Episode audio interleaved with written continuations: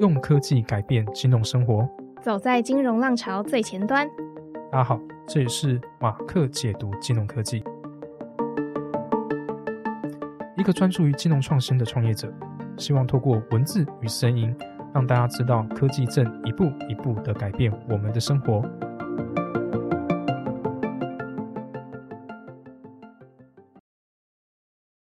欢迎回到马克解读金融科技，我是主持人 Mark。我是主持人 Debbie。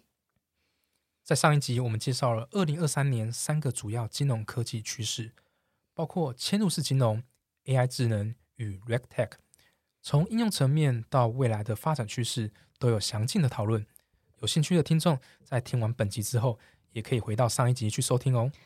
今天节目的一开始呢，就先来聊聊大家的春节过得如何呢？就是我在过年的时候刷我的社群平台，我看到好多朋友出国旅游的动态哦。那台湾从去年十月开国门之后，我觉得是大家在疫情下面闷久了，就产生了一波出国旅游的大热潮。那知名的旅游平台 KKday 在去年十月，海外旅游商品业绩销售大幅成长了百分之八十。而且网站上海外商品的浏览量比起之前两周更增加超过三倍，其中呢日本更拿下了人气销售的冠军哦，占比超过一半。那 Mark 最近是不是也有出国呢？对呀，开国门之后啊，我出差过两次，一次是新加坡，另一次是日本。嗯，比较明显的啊是这两个国家都有线上预填的入境资料，同时呢，他也接受了数位疫苗证明，让我们在通过海关的流程啊快了许多。另一个我观察到的现象呢，是在非现金支付呢都变得非常的普及与方便，几乎啊我带个 iPhone 出去就可以到处逛，这些啊都算是疫情过后产生的一些改变。那各位听众应该也听得出来，在疫情趋缓的现代，不管是国内还是国外旅游都逐渐复苏。事实上，从二零一九年以来，疫情呢造成产业有不同程度的影响，那旅游业呢当然是首当其冲了。那在疫情期间，航空业、观光业、服务业也莅临了前所未有的危机，包含了顾客群消失啊，还有员工寻找替代工作等等。但这样子的产业动荡呢，其实是为金融科技建立了充满潜力的需求跟背景。那等待疫情结束之后，旅游业复苏可以带给消费者更好的消费体验。那今天的节目呢，就要来跟各位听众聊聊 FinTech 如何改变旅游业哦。金融科技改变旅游业啊，最主要的核心啊，是来自于民众对于整体流程优化的一个期待。尤其是疫情改变了我们的生活方式，各种数位转型的内容与服务也同步的影响到旅游业的发展。嗯，根据英国的调查数据，二十二 percent 的英国消费者认为旅游业可以提供更好的支付服务，支付押金或是让民众退款等等。嗯，这里啊，台湾民众在生活上也是非常有感的哦。在二零二二年的六月的报道。对于旅行社的数位转型，民众最有感的是以网络预定旅行行程，再来呢就是透过行动装置或是电子票券来搭乘交通，或是入住旅行社，或是进入一些景点等等。嗯，以及啊透过数位支付的方式直接付款，这些例子啊都大幅的改善整体的流程，带来更方便、更有效率的旅游体感。了解了解，那金融科技在旅行的应用，这边我就帮各位听众总结一下。它可以总结成，在旅游市场当中，让消费者在整个流程里面有更好的消费体验。那金融科技呢，改善了旅行当中不同阶段的预定流程。除了 Mark 刚刚提的例子之外，也有着重在不同产业之间的结合，就像是银行跟旅行社的合作，或者是说，嗯，旅社跟保险业的合作，航空公司跟银行的联名信用卡等等。我想，金融科技在旅游中的应用啊。各位听众最熟悉的应该就是换汇的部分了。嗯嗯嗯。现在啊，银行的 App 都有设计线上换汇的服务，甚至你啊，直接就可以在机场领这个现钞了，可以省下超多时间的，不用再去银行傻傻的排队换现钞。特别是日元正处于二十五年来贬值最多啊，很多想要吃日本玩的哈日族，目前啊都会透过线上换汇来抢进便宜的日元，而且更有很多银行啊，它准备跟旅行社推出包括换汇。旅平险等一条龙的服务，让民众更方便的去使用。是的，那做个小总结，金融科技的应用呢，为的就是提供更便利、更有效率的创新服务，以金融科技结合不同产业，以达到多样性。这当中呢，除了有支付趋势的转变，还有其他等等不同的面向，让金融服务跨领域拓展到旅游市场当中。那接下来我跟 Mark 就要跟各位听众聊聊金融科技应用在旅游业当中有哪些面向，我们就一起听下去吧。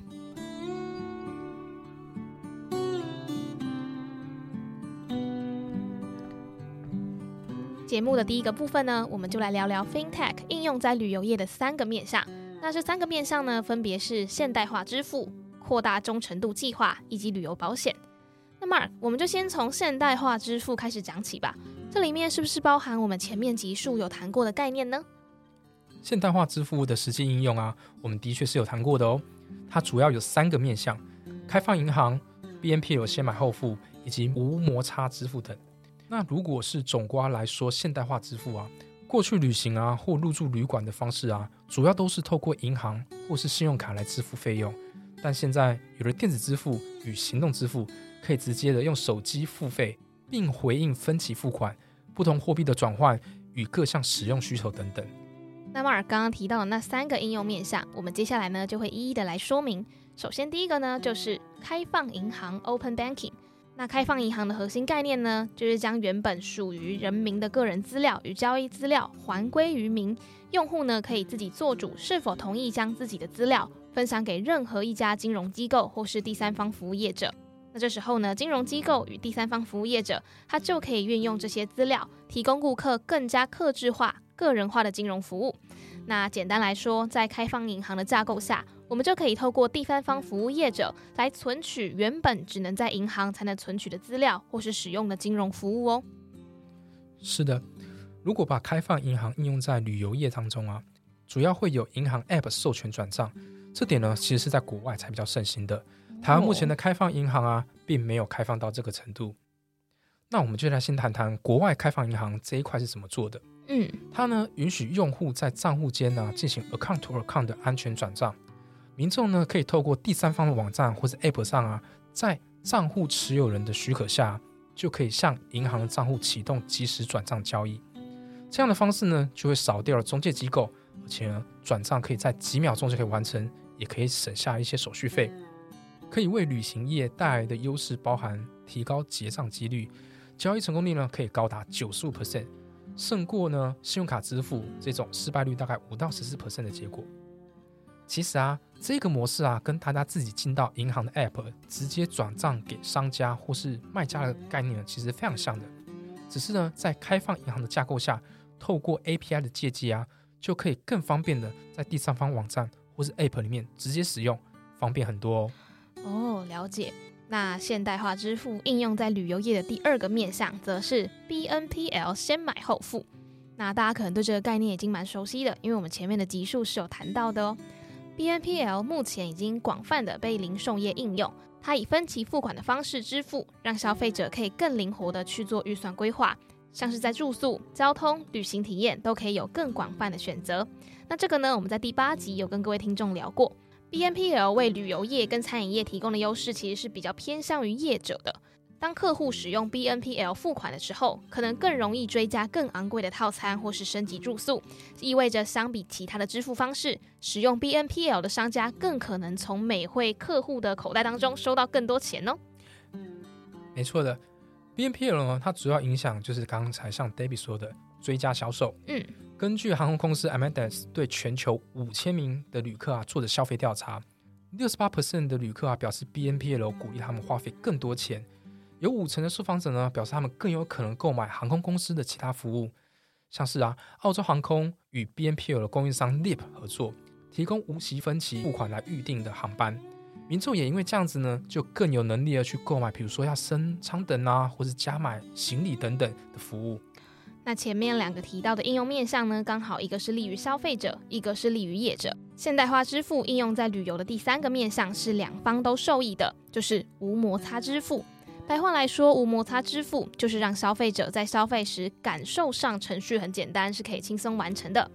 根据 Zoom 收集的数据，有百分之五十的 Z 世代使用手机钱包，那整体的消费者呢是更偏向移动性跟无现金化的。无现金支付呢就像是电子支付、行动支付等等，从现场消费减少货币转换的摩擦，甚至升级到线上等消费情境。从旅行去谈无摩擦支付啊，比如说像 QR Code 或者是感应支付。在交通、电商平台、机场、商店或是饭店入住的这些都可以体现到。透过无现金支付啊，可以增加顾客消费的效率。这些啊，可以搭配像是一些旅社推出来的钱包、积分回馈，来增加顾客的忠诚度。近一两年来啊，也有兴起用加密货币就可以付房费、旅费等等，也是相当的方便。以上我们谈的面向呢，都是现代化支付的范畴哦。现代化支付呢，就可以分为三个面向了。那接下来我们来谈谈金融科技应用在旅游业的第二个面向，就是扩大忠诚度计划。这部分呢会着重在航空业。那我这边就想要先问 Mark，听说这个忠诚度计划在疫情期间意外变成了航空公司的救命稻草，这是怎么一回事啊？疫情期间呢，受到最大冲击的就属于航空公司了。因此呢，航空公司呢就会向银行来融资来度过这一个很艰苦的时期。不过一般来说，抵押品呢通常是有形的资产，像是飞机啊、登机门。或是一些其他的一些固有的资产等等，嗯，但是啊，这一次的疫情的时间真的是太长了，减少了非常久的一个时间的旅行人数，嗯，所需要的融资金额啊，会比过往还要多上许多。在这些有形资产的抵押品不足的状况下，航空公司呢就把这些脑筋动到顾客忠诚度上这一种无形资产上面，来让它可以成为抵押的依据。哦，像是在二零二零年啊。美国航空业者呢，史无前例的就把顾客忠诚度计划呢的未来现金流量作为抵押品，取得了数十亿的贷款。虽然疫情期间呢，游客不再搭飞机，但是呢，他们还是会用一些联名卡来进行消费。除了搭飞机之外的花费累积收益之外啊，其他生活的花费啊也可以累积。这些其他消费来源啊，并不会受到疫情的冲击，可以减少疫情对航空公司的一个冲击。了解了解。那这个顾客忠诚度计划要怎么吸引消费者呢？首先，当然就是回馈奖励嘛，是很直接的。客户呢使用供应商的旅行服务，就会获得里程积分或是奖励。例如说，你购买机票或是住宿的时候，客户都会收到应用城市内的奖励货币。那在未来他预订同价航班或是酒店的时候，他就可以兑换这个奖励货币哦。像刚刚我提到的啊，联名信用卡就是一种做法。航空联名卡呢，是银行与特定航空公司合作啊，刷卡累积特定航空里程，建立在紧密的企业合作，也是量化顾客忠诚度的依据。里程回馈的概念呢，其实跟点数还蛮类似的。当累积足够的里程数之后啊，便可以兑换航空公司的机票、升级舱等，换一些周边的产品啊，或是一些其他的服务。一般呢，就可以透过搭乘航空或者信用卡消费来累积这些里程。再来呢，就是价格冻结或是票价锁定。这个呢是一个保护顾客的机制哦，客户呢可以选定并且锁定价格。那未来如果票价上升的话，顾客可以付锁定的价格就好。那如果票价下跌，顾客呢也可以用下跌的价格买票。那节目的下一个部分，我们要谈到的公司 Harper，它就有提供这样的服务。第四个服务呢是飞行中断保护，这个机制呢是以客户为中心，它可以帮助客户减轻错过航班的压力跟成本。那这时候呢，它会加强对于飞机跟飞行员的管理，去确保班机准时的飞行。那也会用模拟工具进行准点的预测等等。那如果今天班机延迟了，它就可以提供方便顾客预定、改签、退款的方式。总结来说，航空的顾客忠诚计划是以顾客为中心，将数据忠诚度与金融科技来进行结合，成为航空业的一个新的运作方式。是的，那讲完现代化支付、顾客忠诚度计划，我们就来谈最后一个 FinTech 应用在旅游的面向，那就是旅游保险。在后疫情复苏的旅行风气当中，其实有更多人去考量健康因素的变数。那旅游保险呢，这时候就是旅行前的重要考量条件了。那原先旅游保险是会有一些冗长啊，或者是说缓慢等过程的缺点。许多保险科技公司呢，他就注意到了，哎，旅客有这样子的需求，就开始用 AI 跟数据分析等方式，纷纷推出更创新、个人化与数位化的保险产品。像是 Insured Nomads 提供个人与团体旅行险与健康保险，包含啊医疗啊、安全、财产的面向，跟传统相比啊，多了许多不一样的考量。还会专为不同的旅行行程去特化，像是一些远程医疗啊、运动冒险、海上活动的选项等等。另外呢，还有一些像班机延误啊、紧急医疗、网络与隐私安全也有包括在里面。还有像是心理咨询等等这些我们想不到的东西。此外呢，客户对于旅游的保险的需求啊，莫过于是方便而且信任。嗯，过去许多游客啊，他是自己透过线上保险公司来购买保险。现在啊，在金融科技的帮助下，可以直接透过旅行社来进行购买。有些呢，旅行保险呢，也迁入一些行程的预定和旅行社来进行这样子大规模的合作。那节目的第一个部分呢，我们谈了三个 FinTech 在旅游业的应用，包含现代化支付、扩大忠诚度计划，还有旅游保险。那实际操作这些应用的公司有哪一些呢？节目的下一个部分，我们就要聚焦在旅游金融科技的先驱 Hopper 上面。他们呢拥有全球最大的航班数据资料库哦，我们就一起听下去吧。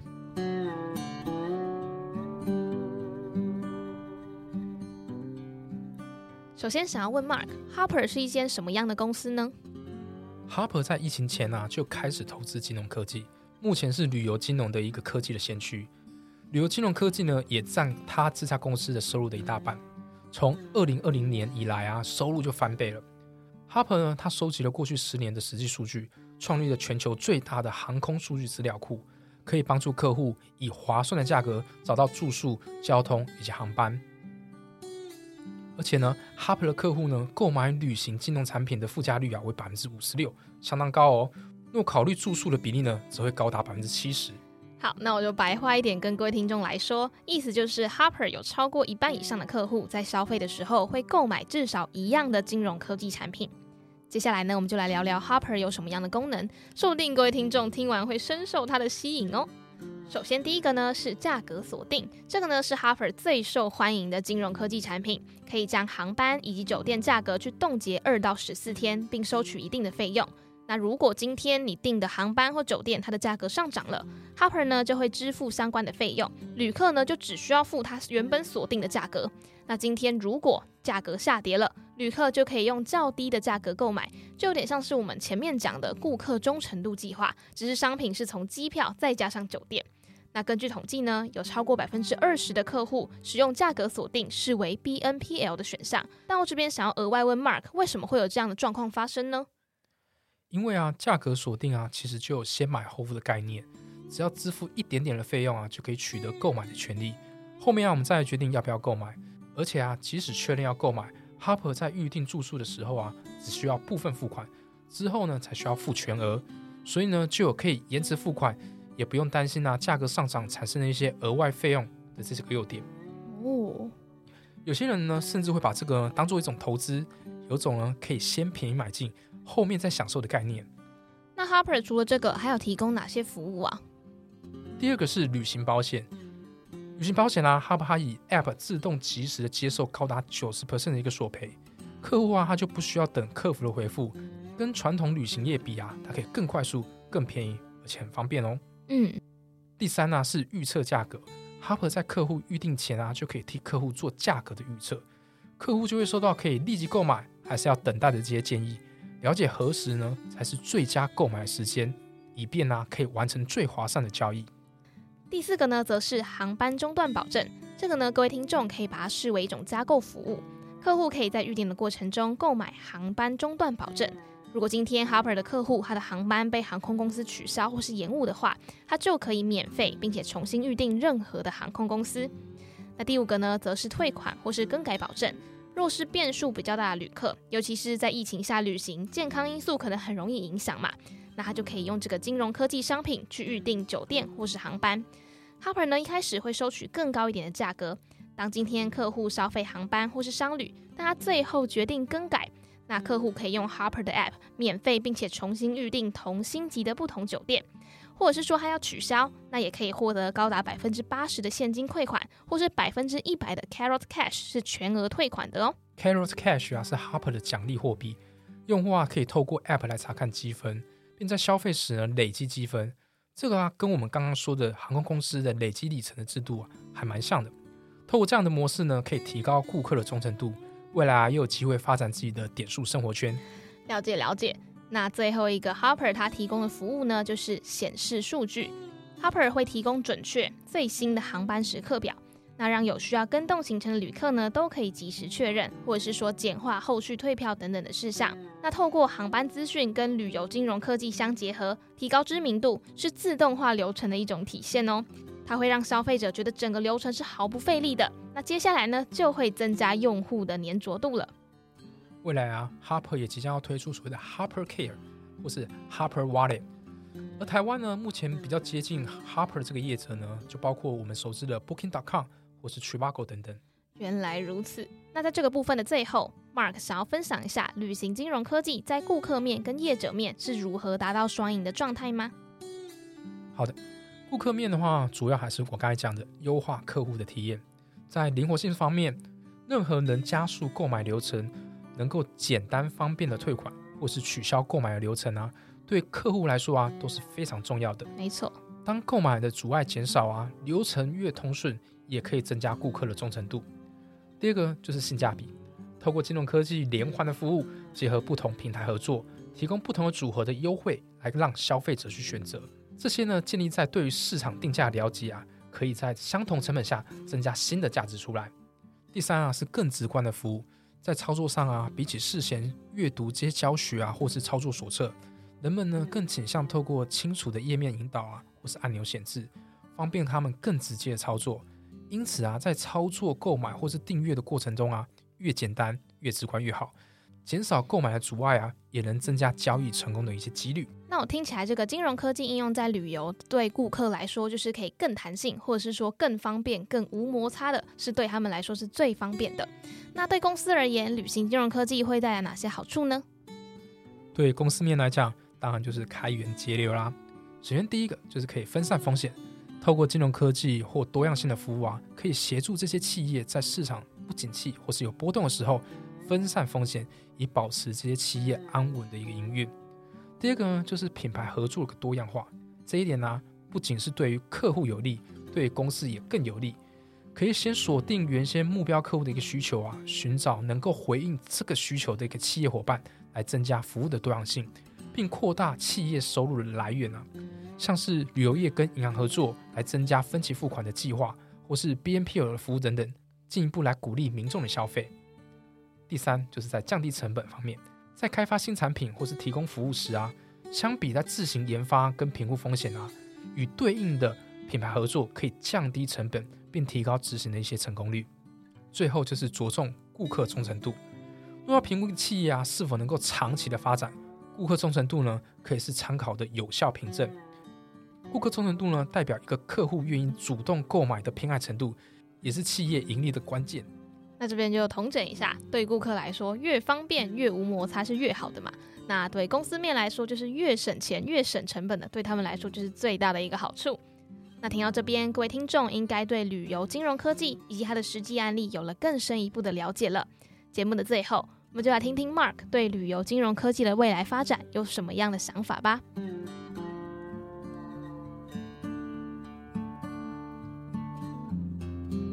情呢，确实对旅游业是造成相当大的冲击的。那最近呢，在各个国家纷纷解禁的政策之下，旅游业呢也迎来重新的复苏。而疫情这段时间，其实是正好让业界重新审视既有的业务模式，并且愿意采用创新的科技去提升效率。那于是呢，各种 FinTech 就逐渐融入了旅游场景当中，也意外加速了数位转型的进度，也让整体的旅游业产值有机会迈入疫情前的高峰。那谈到旅游金融科技的未来趋势啊，我这边认为会跟两个东西有关。第一个就是嵌入式金融。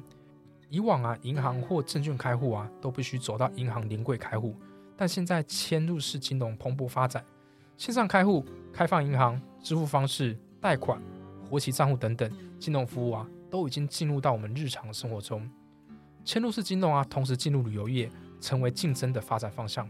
目前可见的航空公司与银行的合作。旅社与银行合作等案例都是嵌入式金融的一个体现。旅客依赖旅游公司的一个网站消费、支付、贷款。第二个趋势是生物认证，安全性考量啊，同时是支付与金融业不可或缺的一环。像是目前手机或消费的脸部认证已经很普及了，在旅游业生物辨识技术也逐渐流行的状况下，例如 Amadeus 与英国航空公司的合作，在特定机场的航班上使用生物辨识技术。就这个技术呢，旅客不用在登机或托运行李的时候提供登机牌或是护照，而是以脸部辨识通关。连锁酒店呢也尝试使用脸部辨识技术来登记入住。不过在安全性上，我们还是可以期待见到对应的配套措施与发展。那听起来就是各种科技进步才创造了双赢的局面。不过，Mark，有些人会说，过去是因为疫情而受到比较大冲击的消费型产业，都是跟实体场域有关，像是旅游业啊、客运业啊、航空运输业与电影院等等。那在疫情下受益比较大的，就像是线上娱乐产业、电商、宅配业等等。可是我这边就想要提一个有点像是矛盾的感觉：如果今天疫情减轻之后，大家逐渐从线上场域去回归到实体，会不会反而造成另类的产业冲击啊？这边啊，我认为冲击是有限的，因为这些收益比较大的线上产业啊，本来就是有具有数位化的这些优势，在疫情的帮助下，除了用户数大增之外啊，更可以快速的结合不同数位技术与工具来协助优化这些使用流程与体感。这些优势呢，它其实并不会因为疫情的结束而消失，反而可能成为更强势的产业存在。因此呢，后疫情产业时代会有什么样变化，还是值得大家持续关注。没错，就像 Mark 提到的后疫情时代，后疫情时代呢是大幅的改变人类社会。那现在也是进入了后疫情这个新常态，就是 New Normal 的状态。各位听众，如果最近要出国旅游的话，也不妨让金融科技成为你的最佳随身向导哦。